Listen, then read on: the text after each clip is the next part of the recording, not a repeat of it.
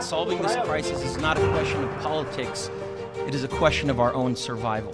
Notre maison brûle. We will make America great again. Ich bin ein Berliner. J'ai décidé de ne pas être candidat à l'élection présidentielle. Merci beaucoup, I love you. Mais Paris, libéré. Et je crois qu'avec l'aide de Dieu, ensemble, nous réussirons.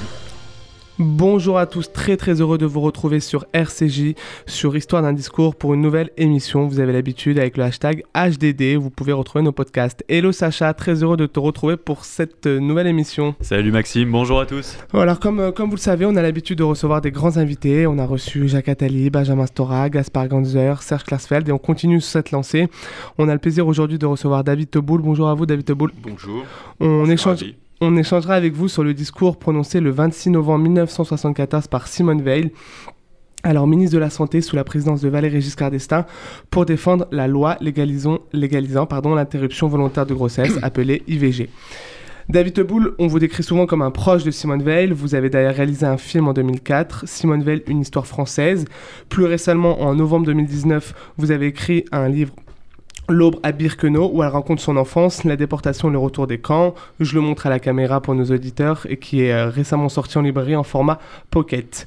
Sacha, avant d'entendre une partie du discours de Simone Veil, est-ce que tu peux nous donner des éléments de contexte sur cette prise de parole si importante? Alors bien sûr, déjà, alors ce qu'il faut rappeler, hein, c'est que la fin des années 60 euh, va être marquée en France par une libération, euh, une libération des mœurs et surtout de la parole des femmes qui arrive petit à petit à s'imposer dans le débat politique et faire reconnaître leur droit à disposer de leur corps librement. Il faut noter que depuis le droit de vote des femmes en 1945, peu de choses ont vraiment évolué en faveur du droit des femmes en France. Pour information, il faudra attendre, la loi Neuwirth de 1967 pour voir l'autorisation de la contraception orale. Alors cette loi-là hein, s'avère être plus une avancée sociale qu'une réussite dans son application, car c'est toujours plus de 300 000 femmes par an qui, dans les années 70, pratiquent l'avortement clandestin dans des conditions, pour le plus souvent, très, euh, très risquées. Eff- Effectivement, parce que si vous voulez, ces pratiques-là, hein, ces pratiques qui sont employées sont très dangereuses, euh, mais pourtant, l'avortement clandestin reste pratiqué sur le sol français et souvent recommandé par des médecins. Et c'est d'ailleurs cette hypocrisie hein, que Simone Veil euh, va, se servir et en fera d'ailleurs le point central hein, de tout son discours. Euh, donc ce discours qu'elle donnera devant l'Assemblée nationale, comme tu l'as dit, le 26 novembre 1974 en tant que ministre de la Santé. Alors petit rappel, hein, qui est Simone Veil, parce qu'à cette époque-là, euh, on ne savait pas qui c'était. Et c'est les Français, les Français vont la découvrir à ce moment-là. Alors qu'elle devient euh, tout juste, elle est tout juste ministre de, ministre de la Santé sous le gouvernement de Jacques Chirac après l'élection de Valéry Giscard d'Estaing, euh, depuis moins de six mois, hein, c'est elle qui va porter la loi pour la dépénalisation de l'avortement. Ce qui lui, dev- c'est ce qui lui devra d'ailleurs d'être, hein, si vous voulez, très souvent critiqué, hué et insulté, car pour ses détracteurs, une rescapée des camps de la mort ne peut être du côté d'une loi infanticide. C'est devant une assemblée constituée majoritairement d'hommes hostiles que Simone Veil prou- euh, prouvera et cassera l'opposition. Dans son discours, elle retrace les faits d'hypocrisie et jouera de tous les arguments pour casser les avis contraires à sa conviction. C'est d'ailleurs très intéressant ce que tu dis, Sacha. On, on le reverra avec vous, David Teboul. On parle de dépénalisation de l'IVG. Donc ça veut dire que c'était vraiment un, voilà, un acte pénal à l'époque. On écoute tout de suite une partie du discours de Simone Veil. Je le dis avec toute ma conviction, l'avortement doit rester l'exception, l'ultime recours pour des situations sans issue. Mais comment le tolérer sans qu'il perde ce caractère d'exception, sans que la société paraisse l'encourager? Je voudrais tout d'abord vous faire partager une conviction de femme. Je m'excuse de le faire devant cette assemblée presque exclusivement composée d'hommes. Aucune femme ne recourt de gaieté de cœur à l'avortement. Il suffit d'écouter les femmes. C'est toujours un drame.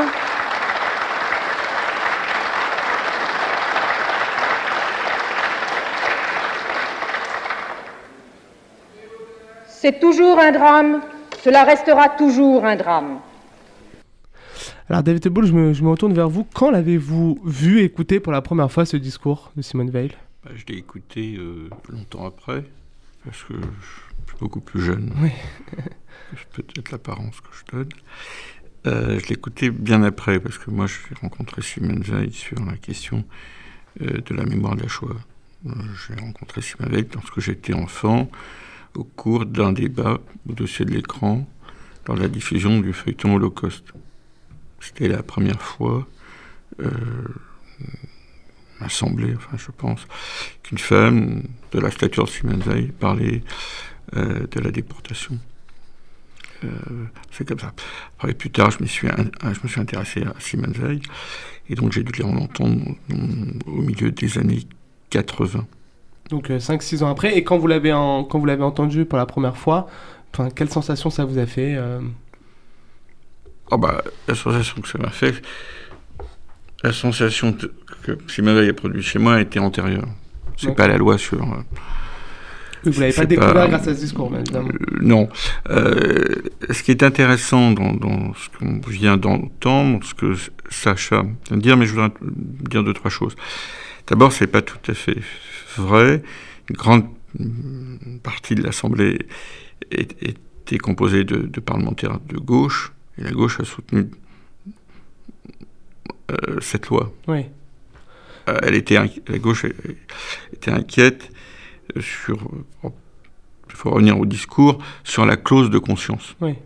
Euh, mais grande partie de l'Assemblée, certes, les- la, la difficulté de Simone Veil, c'était de convaincre à une partie de sa majorité de s'abstenir, à une minorité de voter pour.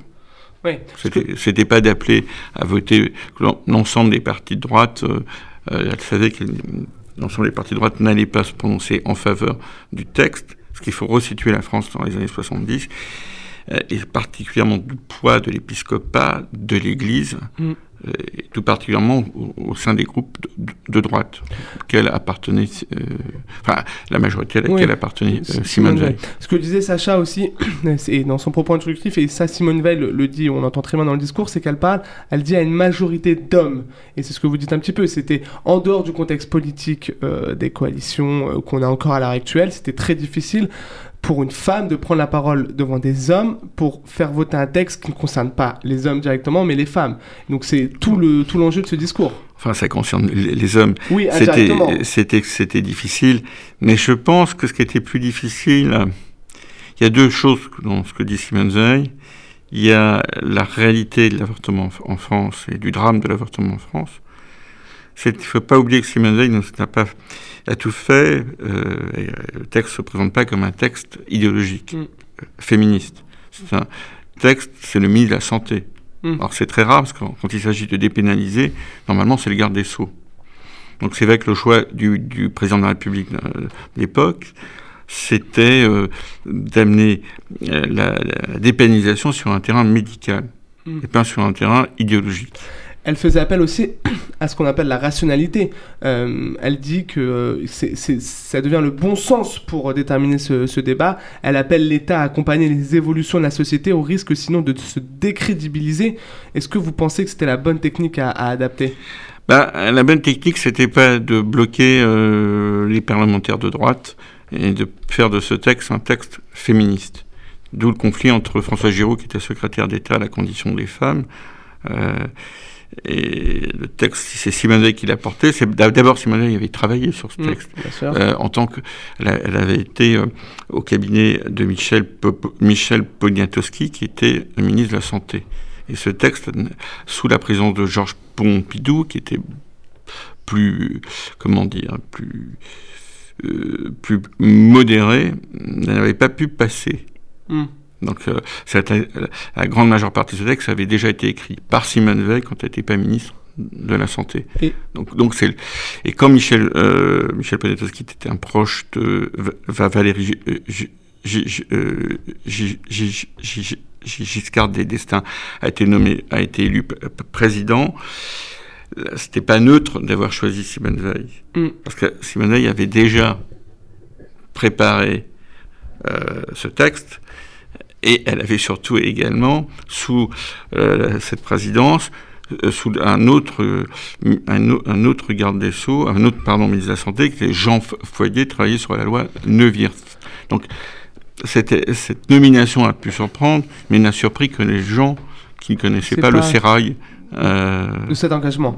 non, le sérail dans lequel euh, le cercle auquel appartenait Simone Veil et le travail qu'avait fait Simone Veil en tant que magistrate euh, détachée de la magistrature, c'est-à-dire euh, travaillant au- auprès de deux ministres de la Santé. Et il faut aussi rappeler, évidemment, on le sait tous, le- que ce discours est le prolongement de combats d'autres femmes, dont Gisèle Halimi, qui, dans les débuts des années 1970, avait milité activement pour, euh, pour l'IVG. C'est voilà, quand même important. Euh, l'am- L'ambition, enfin le- la stratégie de Simone Veil, c'était surtout que ça passe pas comme un texte féministe. ouais. Parce que l'ordre des médecins, des médecins, qui était très, très influent, et surtout influent au sein des groupes de droite à l'époque, était contre. Donc il fallait vraiment que ça passe comme un texte de santé pu- publique. Et le début du discours, qui on n'a pas entendu, elle distingue les lois mo- morales Ouais. des, des lois euh, re- re- religieuses. Mm. Ce qu'il fallait aussi euh, convaincre pour la communauté juive, ça n'avait pas beaucoup d'importance parce que les, euh, mais il fallait surtout, surtout co- co- convaincre l'épiscopat et que l'épiscopat, disons, ne s'engage pas dans une bataille. Ouais. Ne soutienne pas, oui, mais ne s'engage pas dans une, dans une bataille. Effectivement, elle était face à, à deux camps. Le camp favorable à la répression de l'avortement, où euh, cette idée principale que la loi répressive existait déjà et qu'il suffisait de l'appliquer, contre le camp favorable à l'avortement. Nombreuses sont celles qui soulignaient que la loi répressive était peu appliquée, puisque les tribunaux condamnaient que très peu les femmes dites coupables. C'était assez difficile pour elle de, jongler entre ces deux camps. Il fallait un peu donner des... Non, la, facilité, c'est que hum, était beaucoup aidée par son époux, Antoine Veil, qui avait, hum, après la guerre, qui était proche d'une formation de, crét- de, euh, issus de la résistance, le MRP. Et il y a eu des, il y avait un- une personnalité importante à, à- l'époque qui était un, qui était un député, et on attendait vraiment avec impatience euh, la position de ce, parlementaire. Et ce parlementaire a appelé à la grande surprise, qui était un, un- député catholique qui était très influent euh, à l'époque à, l'Assemblée nationale et qui avait des, convictions religieuses, a expliqué qu'il voterait, qui était contre ce texte, mais qui voterait pour ce texte. C'est beaucoup plus. C'est pas aujourd'hui euh, tout est féministe, enfin, Mm. mais c'était pas du tout ça. Euh, C'était euh, comment euh, convaincre des, députés droits de ne pas voter Mm. et comment co- convaincre une minorité. finalement. Très politique, Ah finalement. bah oui, c'est très politique. Et comment convaincre une minorité, un quart des parlementaires de droite de l'époque de voter. Bon, les, groupes euh, socialistes et communistes étaient acquis. Hum, Il y a eu des problèmes d'ailleurs, parce que ça a failli, tout a failli capoter sur deux points. Euh, sur la clause de conscience, Oui. parce que les des parlementaires ont dit très clairement de droite qu'ils ne voteraient pas euh, ce texte, s'abstiendraient pas s'il n'y avait pas cette clause de conscience. Et l'ordre des médecins étant très influent, encore une fois, au sein de ces groupes, c'était- capital. Le groupe socialiste a été surpris. euh, il y avait un- une personnalité remarquable à l'époque à, la tête- du groupe communiste, euh, socialiste qui était euh, Gaston Defer. Et au sein du groupe euh, PC, il y avait une grande personnalité qui s'appelait Robert Ballanger. Donc, elle a eu affaire à des interlocuteurs de grande qualité. Bon, ouais, été quand même surprenant que le groupe communiste ne, ne, ne le vote pas, ni le groupe socialiste. Mais ça a failli capoter sur cette clause de conscience, et étrangement pour le groupe socialiste, sur le non-remboursement de l'avortement. Mais je pense qu'au fond, Simone Veil n'était pas favorable à ce moment-là au remboursement de l'avortement et pas favorable à l'absence de clause de conscience. Donc en fait, ça s'est fait dans une cohérence. euh, le texte a été voté tel que Simone Veil l'a souhaité. Hmm, Ce qui est plutôt rare pour un texte aussi important. Sur, sur la forme, sur la forme, on voit une Simone Veil avec des mains détendues qui ne force pas son jeu, avec une voix douce qui garde un rythme posé pour ne pas perdre ses interlocuteurs. Est-ce que vous savez comment ce discours a, a été préparé euh, On avait reçu euh, euh, récemment, on discutait sur le discours de Robert Badinter, l'abolition de la peine de mort, et notre invité nous disait que Robert Badinter avait tout écrit à la main pendant des mois et des mois, il voulait s'approprier le discours. Est-ce que Simone Veil est un petit peu dans ce cheminement-là? On a retrouvé, enfin moi j'ai participé, il y a une, une, excellente- une très belle exposition qui a eu lieu sur Simone Veil à, à l'hôtel de ville Tout à fait. à Paris. On a retrouvé euh, euh, les brouillons de ce discours. Oui, Simone Veil l'a écrit, vraiment.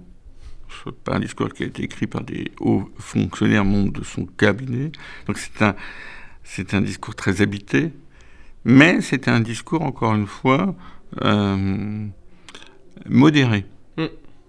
Ce qui n'est pas modéré, c'est la, dé- la, dé- la, la, euh, la légalisation, c'est-à-dire la dépénalisation. Mais le discours est très pondéré. C'est pas un discours acharné, c'est pas un discours idéologique, c'est pas un discours, c'est un discours d'un ministre de la santé. Mm. C'est pas un discours d'une secrétaire d'État à la condition des femmes. Hmm. Oui, C'est important de le comprendre parce que si on ne comprend pas ça, il y, a une- il y a une falsification. Alors, dans une période où on falsifie tout, et parfois des sujets graves qui concernent les juifs et la mémoire juive. Donc il faut rester vi- vigilant. Et la force de ce discours, c'est euh, justement d'avoir pu, d'avoir mis en avant l'inégalité des femmes face à l'avortement, parce que quand vous étiez une bourgeoise avec des moyens, Vous partiez à l'étranger. voilà. Donc il y a cette question sociale, elle, elle le pose dans son discours. Alors c'est pas l'extrait qui est- qu'on vient d'entendre. Oui. Et la question de la santé pu- pu- pu- c'est inacceptable que les femmes euh, prennent des risques, des risques euh, Graves. euh, au, au risque de leur vie. Mm. Voilà, on- donc c'est ces deux points qui ont été aussi très, très importants.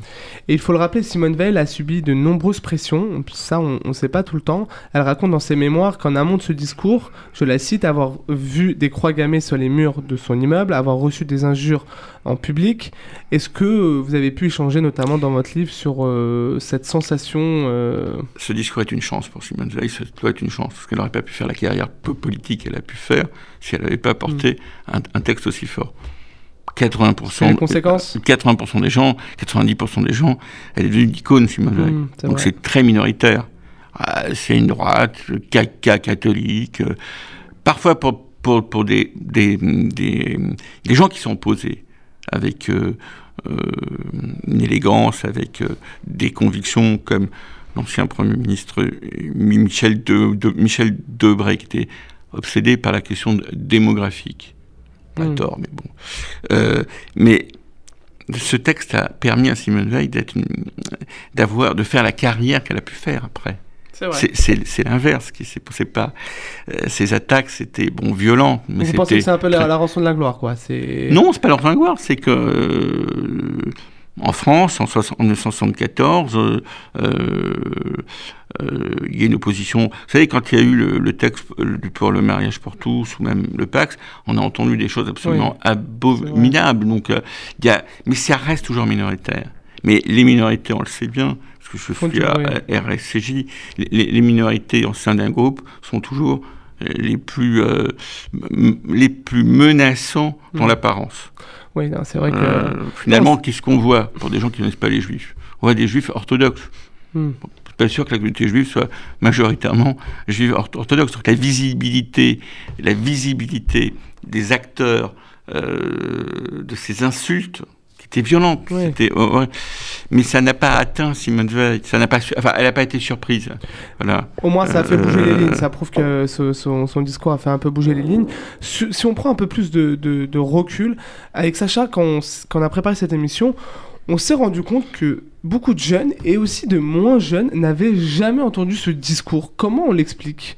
Pourquoi? Moi, je me souviens, je sais pas Sacha, à l'école, en cours, on n'a jamais entendu ce discours.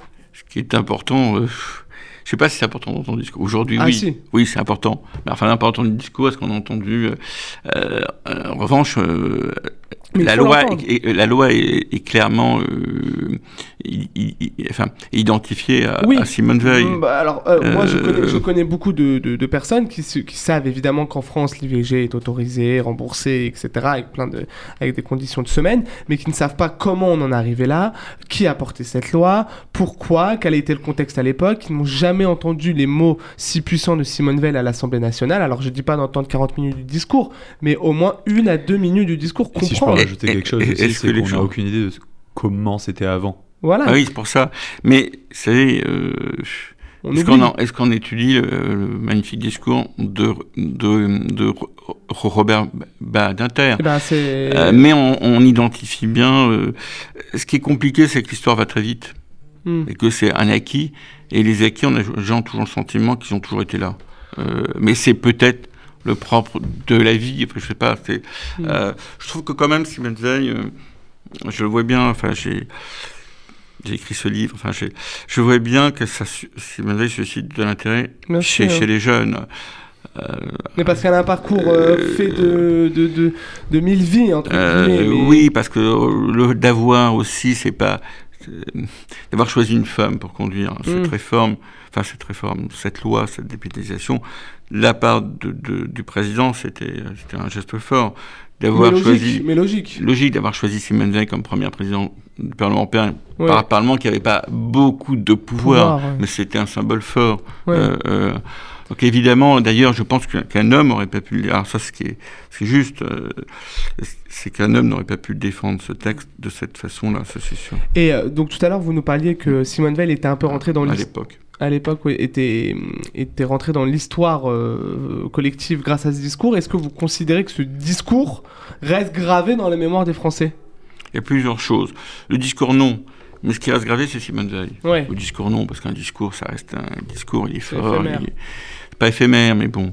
Euh, ce qui reste gravé, c'est le combat de cette femme, c'est ce qu'elle a incarné, et ce qui incarne encore euh, Simone Veil en, en France. Donc c'est à la fois la, Simone Veil était, une militante de la cause des femmes. Elle hmm. n'était pas féministe au sens qu'on entend aujourd'hui. Et puis le parcours de Simone Veil, c'est-à-dire, c'est une conscience morale, Simone Veil. Hmm. Et qui n'a jamais. Euh, et le fait qu'elle ne soit pas habitée par de l'idéologie lui a donné un statut. Euh, chez Simone Veil, rien n'est idéologique. Hmm. C'est passionnel. Non, c'est une conviction profonde, intime. Hmm. Passionnel, non, c'est pas quelqu'un de passionnel. Bah, elle fait les choses avec passion. Avec. Euh, non, mais passion, abnégation, détermination. Euh, oui, mais elle le fait comme une magistrate. Parce qu'en fait, c'est quand même un, c'est quand même un parcours hmm. très technique, la loi sur l'avortement, on oublie de le dire, avec beaucoup d'obstacles. Hmm, et la conviction, c'est pour ça qu'il faut faire attention. Il y a des oppositions, les insultes, il y a l'antisémitisme, ce qui est habituel. Aujourd'hui, c'est Aujourd'hui, on s'attaque à la communauté musulmane. Hier, on s'attaquait aux, juifs. C'est comme ça. Ça prouve qu'il n'y a pas de, déterminisme. Euh,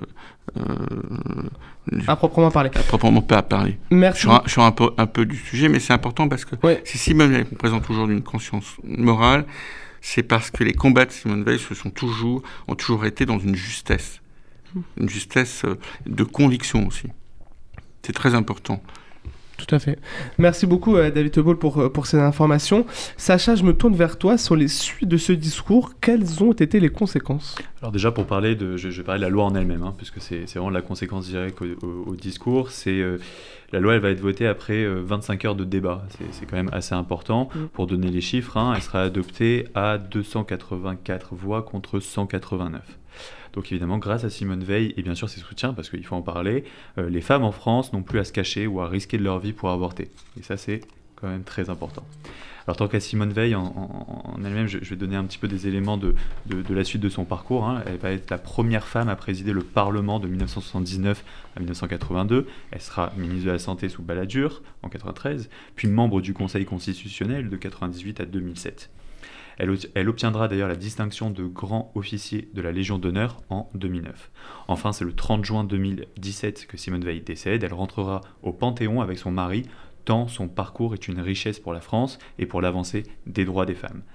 D'ailleurs, une avancée hein, euh, qui, ne cessera jamais, hein, puisque encore aujourd'hui, la cause des droits des femmes euh, a toujours une place importante dans les préoccupations politiques et sociales. Merci beaucoup euh, David Boul d'être euh, venu avec nous pour parler de ce discours euh, si important.